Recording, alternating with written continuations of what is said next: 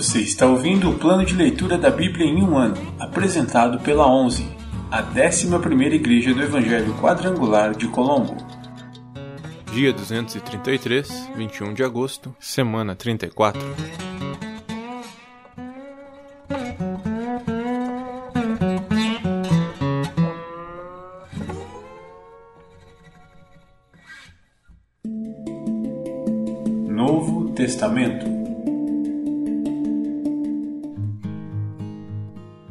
João, capítulo 4, versículos do 43 ao 54. Jesus cura o filho de um oficial. Depois daqueles dois dias, Jesus partiu para a Galiléia. Ele mesmo tinha dito que um profeta não é honrado em sua própria terra. Mas, uma vez que os galileus haviam estado em Jerusalém para a festa da Páscoa e visto tudo que Jesus fizera, eles o receberam. Enquanto Jesus viajava pela Galiléia, chegou a Caná, onde tinha transformado água em vinho. Perto dali, em Cafarnaum, havia um oficial do governo cujo filho estava muito doente. Quando soube que Jesus viera da Judéia para a Galiléia, foi até ele e suplicou que fosse a Cafarnaum para curar seu filho, que estava à beira da morte. Jesus exclamou: Jamais crerão, a menos que vejam sinais e maravilhas. O oficial implorou: Senhor, por favor, venha antes que meu filho morra. Volte, disse Jesus. Seu filho viverá. O homem creu nas palavras de Jesus e partiu para casa. Enquanto estava a caminho, alguns de seus servos vieram a seu encontro com a notícia de que seu filho estava vivo e bem. Ele perguntou quando o menino havia começado a melhorar e eles responderam: Ontem à tarde, a uma hora, a febre subitamente desapareceu. Então o pai percebeu que havia sido naquele exato momento que Jesus tinha dito: Seu filho viverá. E o oficial e todos de sua casa creram em Jesus. Esse foi o segundo sinal que Jesus realizou na Galiléia depois que veio da Judéia.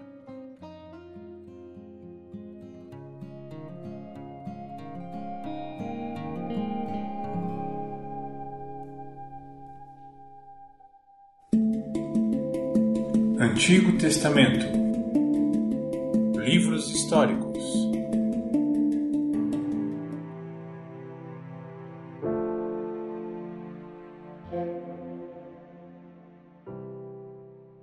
Primeiro livro das Crônicas, capítulo 17 A aliança do Senhor com Davi Quando Davi já havia se estabelecido em seu palácio, mandou chamar o profeta Natã. Disse: Veja, moro num palácio, uma casa de cedro, enquanto a arca da aliança do Senhor está lá fora, numa simples tenda. Natã respondeu a Davi: Faça o que tem em mente, pois Deus está com o rei. Naquela mesma noite, porém, Deus disse a Natã: E diga meu servo Davi que assim diz o Senhor: Não será você que construirá uma casa para eu habitar. Desde o dia em que tirei os israelitas do Egito até hoje, nunca morei numa casa. Sempre acompanhei o povo de um lugar para o outro numa tenda, num tabernáculo. E, no entanto, onde quer que tenha ido com os israelitas, nunca me queixei aos líderes de Israel, aos pastores de meu povo. Nunca lhes perguntei: por que não construíram para mim um palácio, uma casa de cedro? Agora vá e diga a meu servo Davi que assim diz o Senhor dos Exércitos. Eu o tirei das pastagens onde você cuidava das ovelhas e o escolhi para ser o líder de meu povo, Israel. Estive com você por onde andou e destruí todos os seus inimigos diante de seus olhos. Agora tornarei seu nome tão conhecido quanto o dos homens mais importantes da terra. Providenciarei uma terra para meu povo, Israel, e os plantarei num lugar seguro, onde jamais serão perturbados. Nações perversas não os oprimirão como fizeram no passado, desde o tempo em que nomeei juízes para governar meu povo, Israel. Também derrotarei todos os seus inimigos. Além disso, eu declaro que o Senhor fará uma casa para você, uma dinastia real.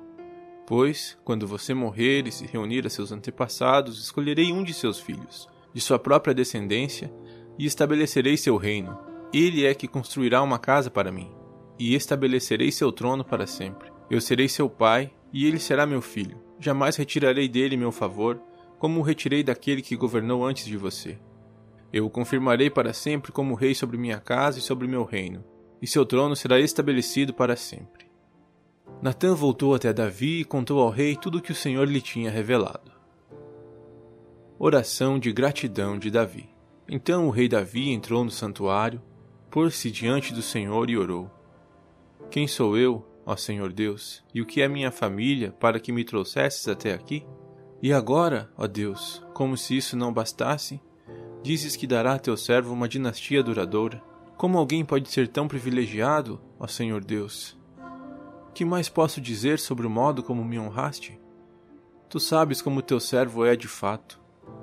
Por causa de teu servo, ó Senhor, e de acordo com tua vontade, fizeste todas estas grandes coisas e as tornaste conhecidas. Ó Senhor, não há ninguém igual a ti. Jamais ouvimos falar de outro Deus como tu. Que outra nação na terra é como o teu povo, Israel? Que outra nação, ó Deus, resgataste da escravidão para ser teu povo? Engrandeceste teu nome ao livrar teu povo do Egito. Realizaste milagres impressionantes e removeste as nações do caminho de teu povo. Escolheste Israel para ser teu próprio povo para sempre, e tu, ó Senhor, te tornaste seu Deus. E agora, ó Senhor, sou teu servo Faze o que prometeste a meu respeito e de minha família. Confirma-o como uma promessa que durará para sempre. Que o teu nome seja estabelecido e honrado para sempre, a fim de que todos digam: O Senhor dos exércitos, o Deus de Israel, é Deus para Israel. E que a dinastia de teu servo Davi permaneça diante de ti para sempre. Ó Deus meu, tive a coragem de fazer-te esta oração, porque revelaste a teu servo que farás uma casa para mim, uma dinastia real. Pois tu és Deus, ó Senhor, e prometeste estas coisas boas a teu servo. E agora, que seja do teu agrado abençoar a casa de teu servo, para que ela permaneça para sempre diante de ti. Pois, quando concedes uma bênção, ó Senhor, é uma bênção para sempre.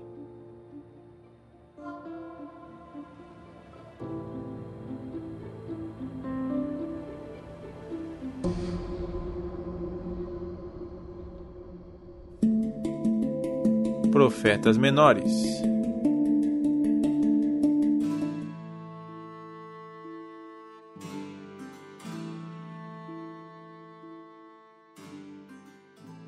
Livro de Zacarias, capítulo 6 Quatro carros de guerra.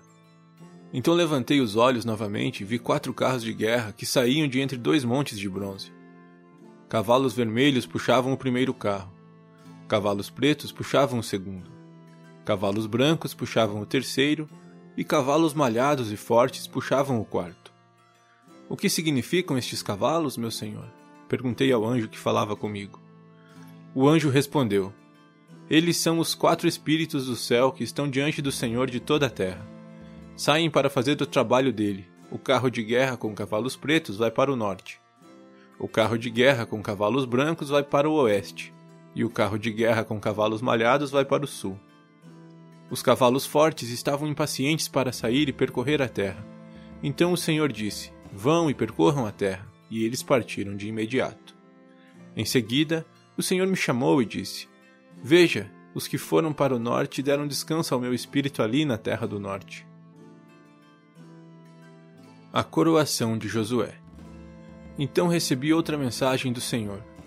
Eudai, Tobias e Gedaías trarão presentes de prata e de ouro dos judeus exilados na Babilônia.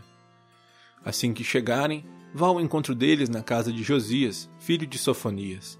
Aceite os presentes e faça uma coroa usando o ouro e a prata. Depois, coloque-a na cabeça do sumo sacerdote Josué, filho de Jeozadaque. Diga-lhe: Assim diz o Senhor dos Exércitos: Aqui está o homem chamado Renovo. Ele brotará de seu lugar e construirá o templo do Senhor. Sim, ele construirá o templo do Senhor. Então receberá a honra devida e, de seu trono, governará como rei.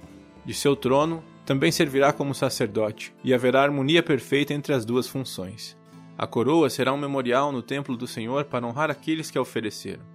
Eudai, Tobias, Gedaías e Josias, filho de Sofonias. Pessoas virão de terras distantes para reconstruir o templo do Senhor quando isso acontecer, vocês saberão que o Senhor dos Exércitos me enviou. Tudo isso acontecerá se vocês obedecerem fielmente às ordens do Senhor, seu Deus.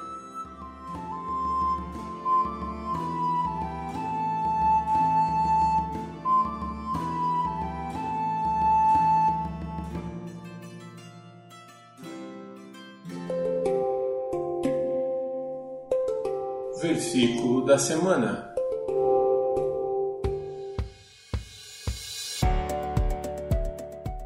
Voltem à sua fortaleza, ó prisioneiros da esperança, pois hoje mesmo anuncio que restaurarei tudo em dobro para vocês. Zacarias 9:12.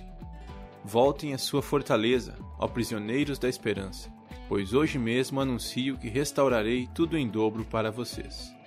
Zacarias 9:12. Voltem à sua fortaleza, ó prisioneiros da esperança, pois hoje mesmo anuncio que restaurarei tudo em dobro para vocês. Zacarias 9:12.